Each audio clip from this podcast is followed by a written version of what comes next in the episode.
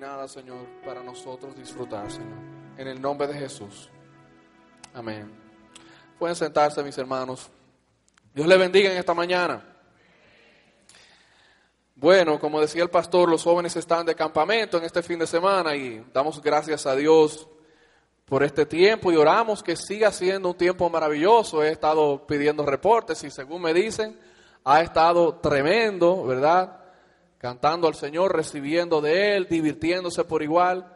Y realmente sabemos que vamos a escuchar cosas buenas y vamos a ver cosas buenas de lo que Dios está haciendo en estos días. Me gustaría, hermanos, que me acompañen en este día al libro de Segunda de Pedro, capítulo 1.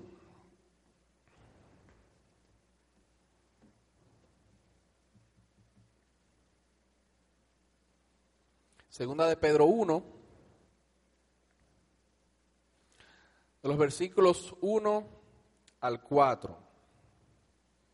Dice así en 2 de Pedro 1, del 1 al 4, dice, Simón Pedro, siervo y apóstol de Jesucristo, a los que habéis alcanzado por la justicia de nuestro Dios y Salvador Jesucristo, una fe igualmente preciosa que la nuestra. Gracia y paz os sean multiplicadas en el conocimiento de Dios y de nuestro Señor Jesús. Versículo 3. Como todas las cosas que pertenecen a la vida y a la piedad nos han sido dadas por su divino poder, mediante el conocimiento de aquel que nos llamó por su gloria y excelencia, por medio de las cuales nos ha dado preciosas y grandísimas promesas, para que por ellas llegaseis a ser participantes de la naturaleza divina, habiendo huido de la corrupción que hay en el mundo a causa de la concupiscencia. Amén. ¿Alguna vez alguno de nosotros nos han hecho alguna promesa y no nos han cumplido? Podemos pensar en muchísimas ocasiones, ¿verdad? Desde cuando éramos pequeños, ¿verdad? Los que son, somos todos adultos aquí, ¿verdad? Desde nuestros padres que nos prometieron algo y no le dieron seguimiento a esa promesa, no nos cumplieron.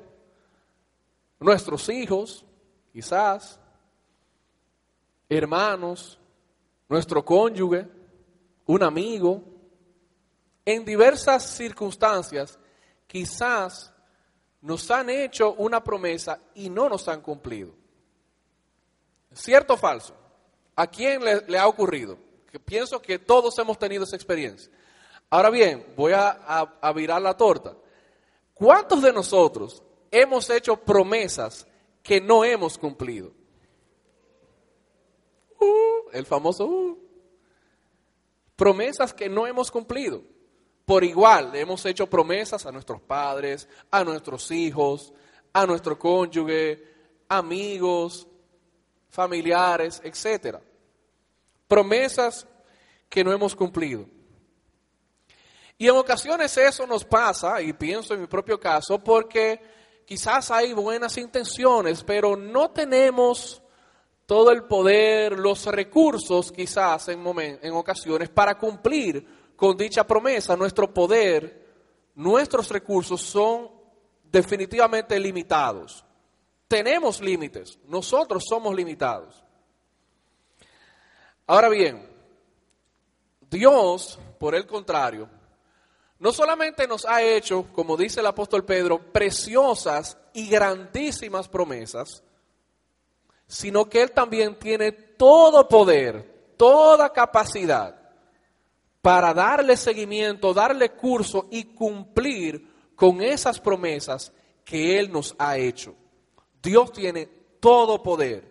Dios no tiene ningún tipo de límites.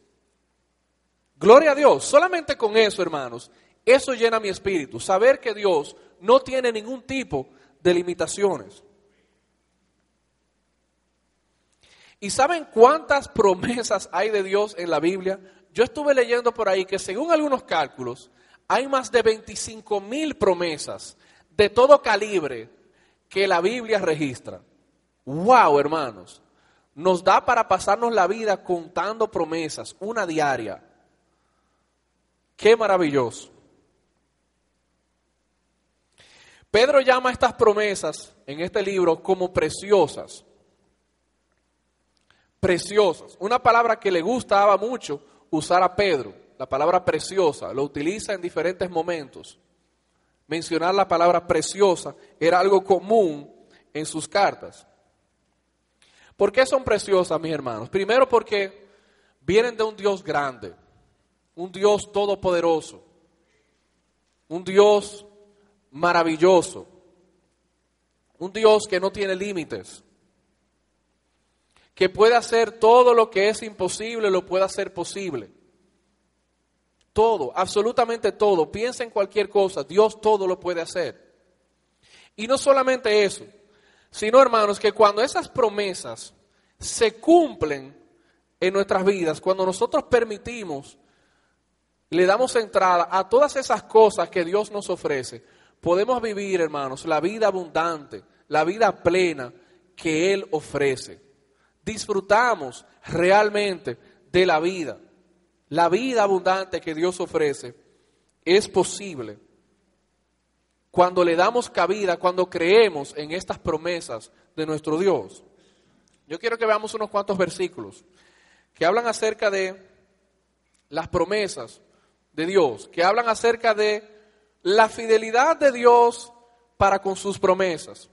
En el libro de Números 23, 19 dice, Dios no es hombre para que mienta, ni hijo de hombre para que se arrepienta. Él dijo y no hará, habló y no lo ejecutará. En Primera de Reyes 8, 56 dice, bendito sea Jehová, que ha dado paz a su pueblo Israel, conforme a todo lo que él había dicho ninguna palabra de todas sus promesas que expresó por Moisés su siervo ha faltado. En Josué 21:45 dice, no faltó palabra de todas las buenas promesas que Jehová había hecho a la casa de Israel. Todo se cumplió. Y en Hebreos 10:23 dice, Mantenga, mantengamos firme sin fluctuar la profesión de nuestra esperanza, porque fiel es el que prometió. Y aquí en este libro de Segunda de Pedro nos dice que participar, que reclamar estas promesas nos hace participantes con Cristo, nos hace socios, nos hace compañeros, nos hace tener parte. Y eso viene, hermanos, cuando nosotros nos acercamos al Señor. Cuando nosotros nos acercamos al Señor podemos tener esa capacidad de nosotros reclamar esas promesas que la palabra misma nos da. Nos permite no solamente reclamarlas, sino hacerlas parte de nosotros. Reclamarlas, creerlas, vivirlas y obviamente disfrutar de los beneficios, de las consecuencias de nosotros apropiarnos de estas promesas. Y entonces cuando nos apropiamos de estas promesas, las reclamamos, entonces podemos participar, dice Pedro, de la naturaleza divina. Y esa naturaleza divina no es algo automático, hermanos. Y ahí, aquí entra, hermanos, el, lo, que es el, el proceso que todos estamos, en el que la mayoría de nosotros estamos. Este proceso de santificación, donde estamos, hermanos, buscando acercarnos más y más a Dios y alejarnos más y más de todo lo que Él, de todo lo que a Él no le agrada. Nos estamos alejando de la corrupción del mundo, como dice Pedro. Estamos huyendo de la corrupción del mundo para acercarnos más y más a Dios y poder parecernos más a Él, poder ser participantes de todo lo que Dios tiene para nosotros. ¿Cuántos estamos en ese proceso de manera activa? Solamente algunos, pero gloria a Dios. Esos pocos que están, Dios está contigo. Estamos en ese proceso, estamos buscando parecernos más a Dios y menos y menos a nosotros mismos y a cualquier cosa que no parezca, que no huela a Dios en nuestras vidas. Vamos a ver algunas promesas de Dios, porque obviamente 25 mil, 30 mil promesas no las podemos cubrir en estos minutos, pero vamos a ver algunas de las promesas que Dios nos, nos da en su palabra. Vamos a ver una que está en Mateo 16, 18.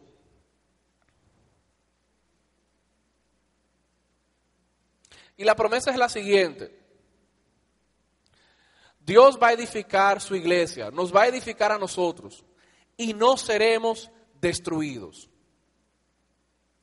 Lo voy a repetir, Dios va a edificar su iglesia y tú y yo, su iglesia, no seremos destruidos. Dice Mateo 16, 18, y yo también te digo que tú eres Pedro, y sobre esta roca edificaré mi iglesia, y las puertas del Hades no prevalecerán contra ella. Y hermanos, la mayoría de nosotros, congregados aquí, nos sentimos parte de esa iglesia de Jesucristo que está en todo el mundo. Hermanos, y esta iglesia no es nueva. No empezó cuando tú entraste a este lugar, cuando tomaste una decisión por Cristo. Esta iglesia tiene más de dos mil años. Y te tengo una noticia, seguirá hasta el fin. Y otra cosa, Satanás, y eso es una realidad, constantemente está tratando de destruirnos, darnos golpes, destruirnos tratando de desbaratar esto. Y si yo le diera el micrófono al pastor para que contara todos los intentos del diablo para desbaratar esta iglesia, se pasaría semanas. Hermanos, pero ya Cristo lo prometió. Satanás no va a poder cruzar. Él puede atacar, puede pellizcar, pero hermanos, no seremos destruidos. Satanás no va a prevalecer. Eso es una promesa que como iglesia tenemos. Dios estará con nosotros. Él seguirá edificando esta iglesia y Satanás no podrá hacernos daño, no podrá hacernos frente. Amén. Una segunda promesa, ya más personal. Dios te dice, yo estaré contigo. Yo estaré contigo. Eso es una palabra de Dios para ti en este día le dijo a Josué, nadie te podrá hacer frente en todos los días de tu vida. Como estuve con Moisés, estaré contigo, no te dejaré, no te desampararé. En la gran comisión, dijo, ya en, su, en la parte final diciendo, enseñándoles que guarden todas las cosas que os he mandado. Y he aquí, yo estoy con vosotros todos los días hasta el fin del mundo. Amén. También Pablo en 2 de Timoteo 4, 16 y 17, dando testimonio, dice, en mi primera defensa ninguno estuvo a mi lado, sino que todos me desampararon. No les sea tomado en cuenta, pero el Señor estuvo a mi lado y me dio fuerzas para que por mí fuese cumplida la predicación y que todos los gentiles oyesen. Así fui librado de la boca del león. Hermanos, esto Dios lo puede hacer por ti. En el momento donde todos te han abandonado, donde todos te han dejado, Dios permanece a tu lado. Dios está ahí. En tu momento más difícil, en tu momento más oscuro y quizás en este día, tú estás en ese túnel. Quizás tú, tú te sientes absolutamente solo, sola. Yo quiero decirte, Dios está a tu lado, aunque tú no lo sientas. Dios está ahí. Él está ahí. Y es una promesa que Él nos ha hecho. Él estará con nosotros. Una tercera promesa. Yo te fortaleceré, te daré fortaleza. ¿Cuántos necesitan fortaleza? Dice Isaías 41:10, no temas, porque yo estoy contigo, no desmayes, porque yo soy tu Dios que te esfuerzo. Siempre te ayudaré, siempre te sustentaré con la diestra de mi justicia. Segunda Tesalonicenses 3:3, pero fiel es el Señor, que os afirmará y guardará del mal. Y uno de mis versículos favoritos el apóstol Pablo en Filipenses 4:13, diciendo, todo lo puedo en Cristo que me fortalece. Hermanos, por la fortaleza de Dios en nuestras vidas, nosotros somos lo que somos. Imagina tu vida sin esa fortaleza que proviene de Dios. ¿Qué sería de ti? ¿Qué sería de mí? Todo lo que somos, hermanos, y todo lo que hacemos, lo que hemos hecho, lo que estamos haciendo, lo que queremos hacer, no fuese nada sin su ayuda. No pudiéramos hacer nada. No podríamos tener la potestad de lograr cosas, de trazarnos metas, de lograr nuestros objetivos. Es por la fortaleza de Dios en nosotros. Si fuese por nosotros, hermanos, hace rato que muchos habríamos ya desfallecido. Habríamos dicho, ah, esto no es conmigo. Y nos hubiésemos hecho a un lado. Yo no sé tú, hermano, pero yo soy uno de esos. Si no fuese por la fortaleza de Dios en nuestras vidas, hace rato hubiésemos empezado a dudar. Pero Dios nos fortalece, Él nos ayuda en cada momento, en cada etapa, en cada proyecto, en cada situación específica, en cada prueba. Él nos va preparando. Él nos va ayudando. Una cuarta promesa, yo derramaré mi espíritu. Por mucho tiempo los profetas estuvieron haciendo esta declaración, que Dios estaría derramando su espíritu sobre toda carne. Y se cumplió, se cumplió cuando la iglesia nació en el día de Pentecostés y conocemos la historia. Dios promete su Santo Espíritu. ¿A quiénes? Bueno, a todos aquellos que pongamos nuestra fe en Jesús. Él lo ha prometido, sin excepción. Cada uno de nosotros, si ponemos nuestra fe en Jesús, Dios ha prometido que Él derramará su Santo Espíritu sobre cada uno de nosotros. En Efesios 1.13 dice, en Él también vosotros, habiendo oído la palabra de verdad, el Evangelio de vuestra salvación, y habiendo creído en Él, fuisteis sellados con el Espíritu Santo de la promesa Qué maravilloso es saber, hermanos. Qué bueno es saber que el Espíritu Santo está ahí, que nos fortalece, nos dirige, nos guía. Ahí donde tú estás, dale gracias al Señor por su Santo Espíritu en tu vida. Si no fuese por Él, hermanos, ¿qué sería de nosotros? ¿Quién de nosotros en sus propias fuerzas, con sus propios recursos, puede vivir esta vida, hermanos, con toda la lucha que se coge?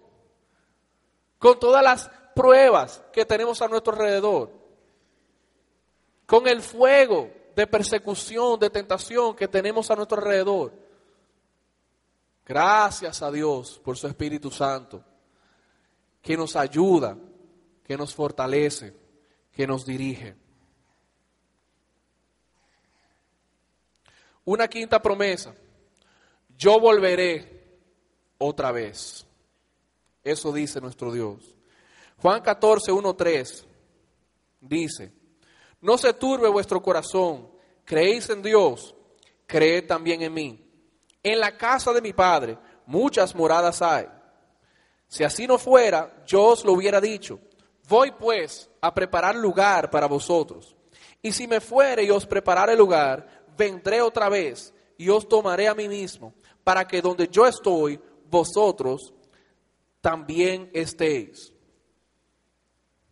Jesús, hermanos, viene otra vez. Viene y viene a llevarnos con Él, a vivir por siempre con Él. Eso es una promesa.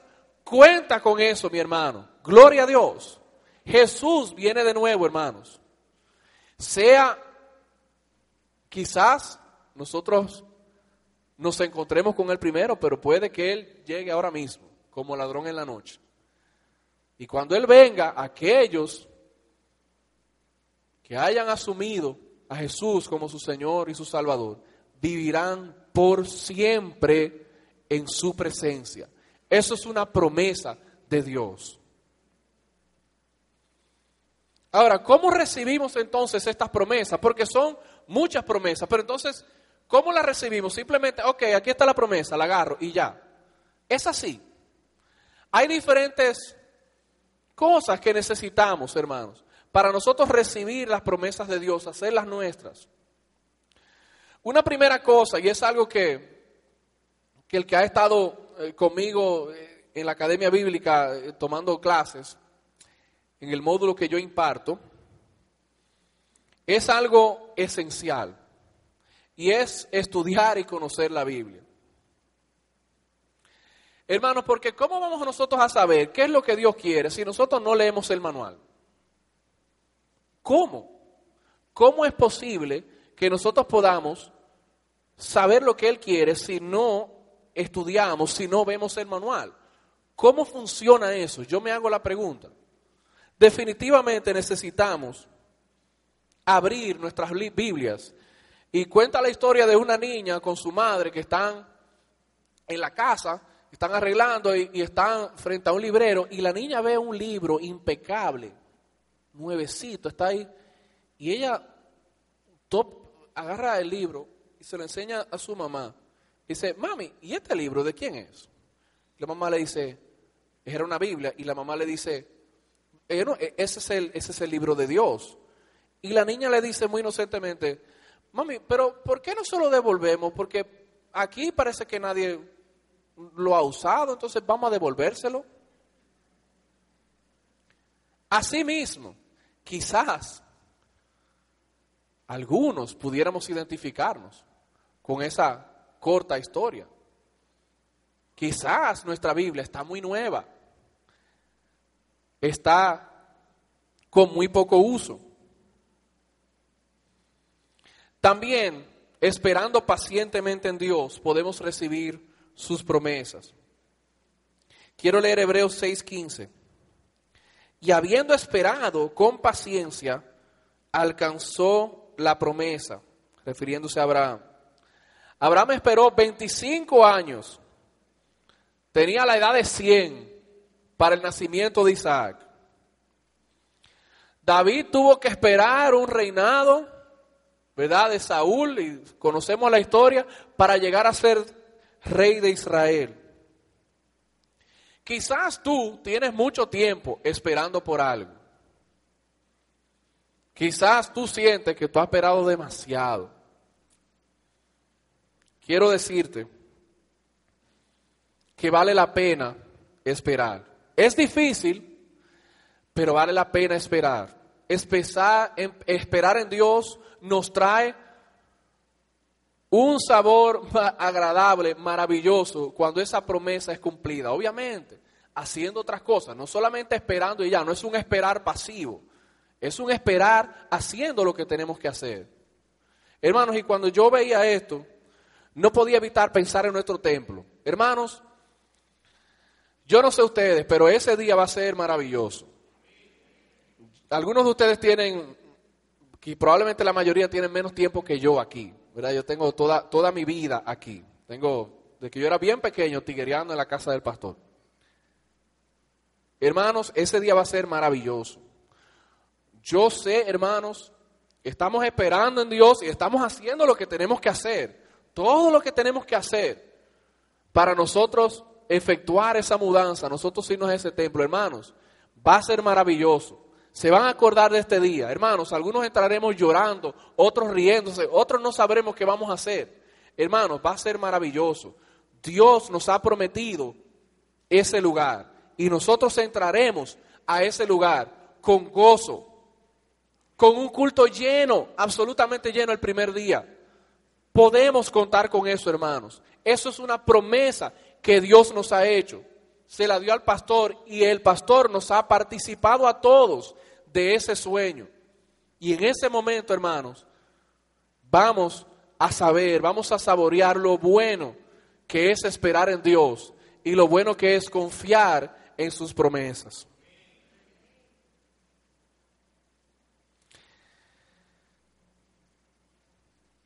También otra forma de recibir las promesas de Dios es viviendo en obediencia a la voluntad de Dios.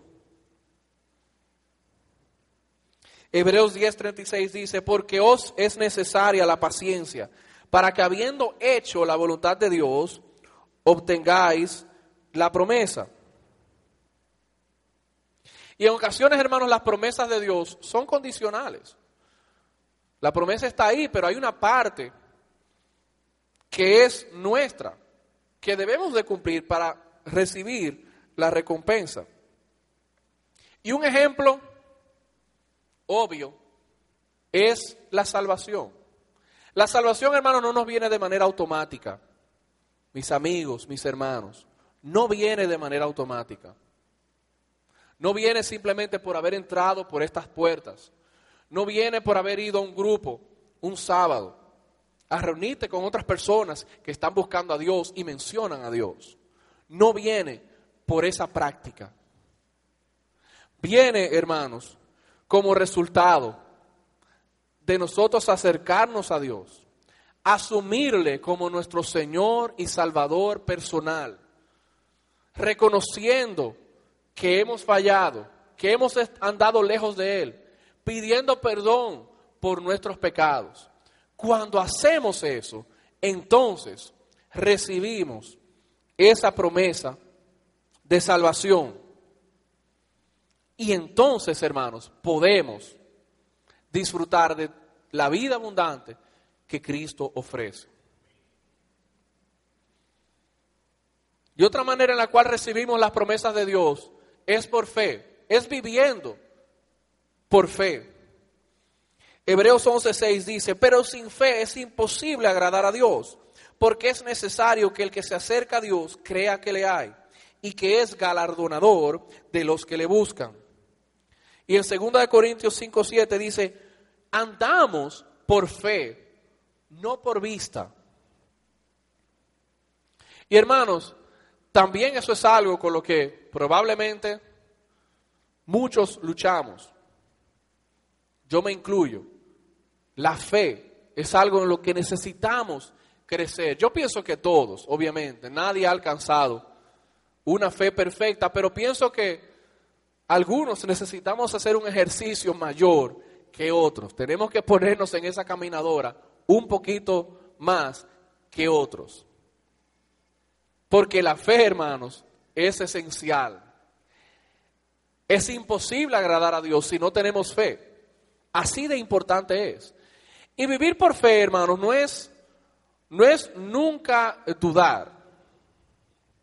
No, es, no significa nunca dudar. Porque, hermanos, van a haber momentos en los cuales estaremos haciéndonos preguntas, donde estaremos eh, pensando y la carne va a entrar en el medio y vamos a estar dudando de si realmente Dios es capaz de hacer tal o cual cosa. Hermanos, definitivamente tener fe es creer más de lo que dudamos. Si estamos, hermanos, proclamando una cosa y en nuestro corazón estamos dudando, las promesas no llegarán. Tenemos que vivir en fe, creer que Dios es capaz de hacer eso por nosotros, en nosotros y a través de nosotros. Necesitamos tener esa fe. ¿Qué promesas necesitamos reclamar en este día? ¿Qué promesas necesitas reclamar tú? ¿De cuáles cosas tienes tu necesidad? Quizás algunos de nosotros necesitamos paz. Tenemos un torbellino, una tormenta en nuestro interior. Necesitamos paz. Estamos completamente alborotados en nuestro espíritu. Dice la palabra, y la paz de Dios, que sobrepasa todo entendimiento, guardará vuestros corazones y vuestros pensamientos en Cristo Jesús. Quizás algunos estamos en el fuego de la tentación candela por todos lados, una prueba, una situación difícil. Estamos acorralados. no sabemos si podremos salir victoriosos. No ha sobrevenido ninguna tentación que no sea humana, pero fiel es Dios, que no os dejará ser tentados más de lo que podéis resistir, sino que dará también juntamente con la tentación la salida para que podáis soportar. Gloria a Dios.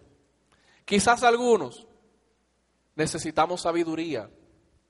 Estamos en una situación difícil, criando a un hijo, un problema con nuestro cónyuge, un problema en el trabajo, una situación familiar.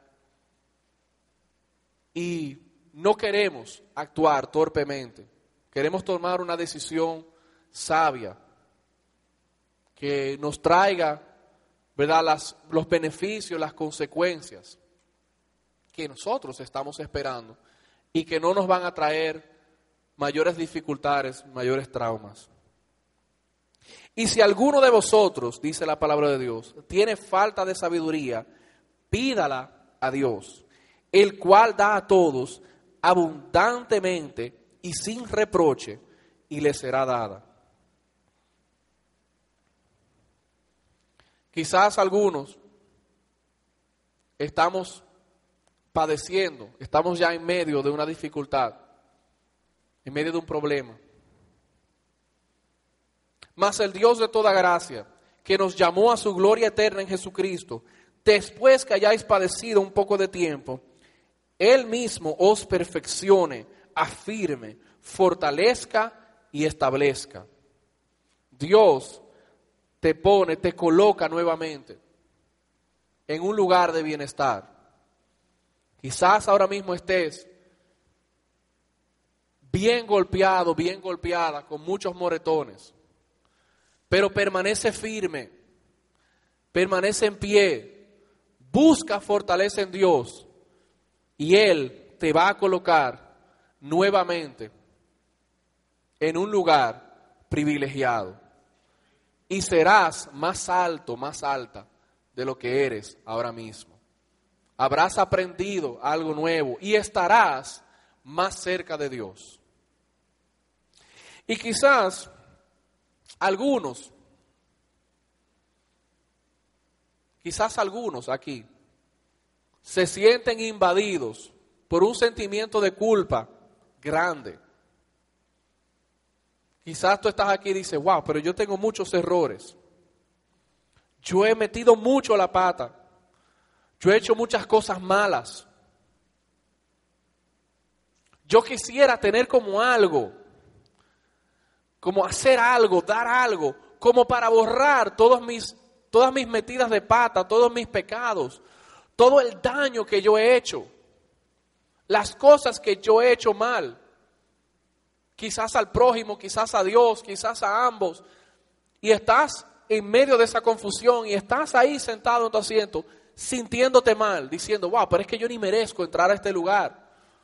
Wow, qué culpa siento. Yo quisiera quitarme esto de encima, zafarme toda esta culpa, toda esta basura. Quiero decirte en este día, no tienes necesariamente quedar algo.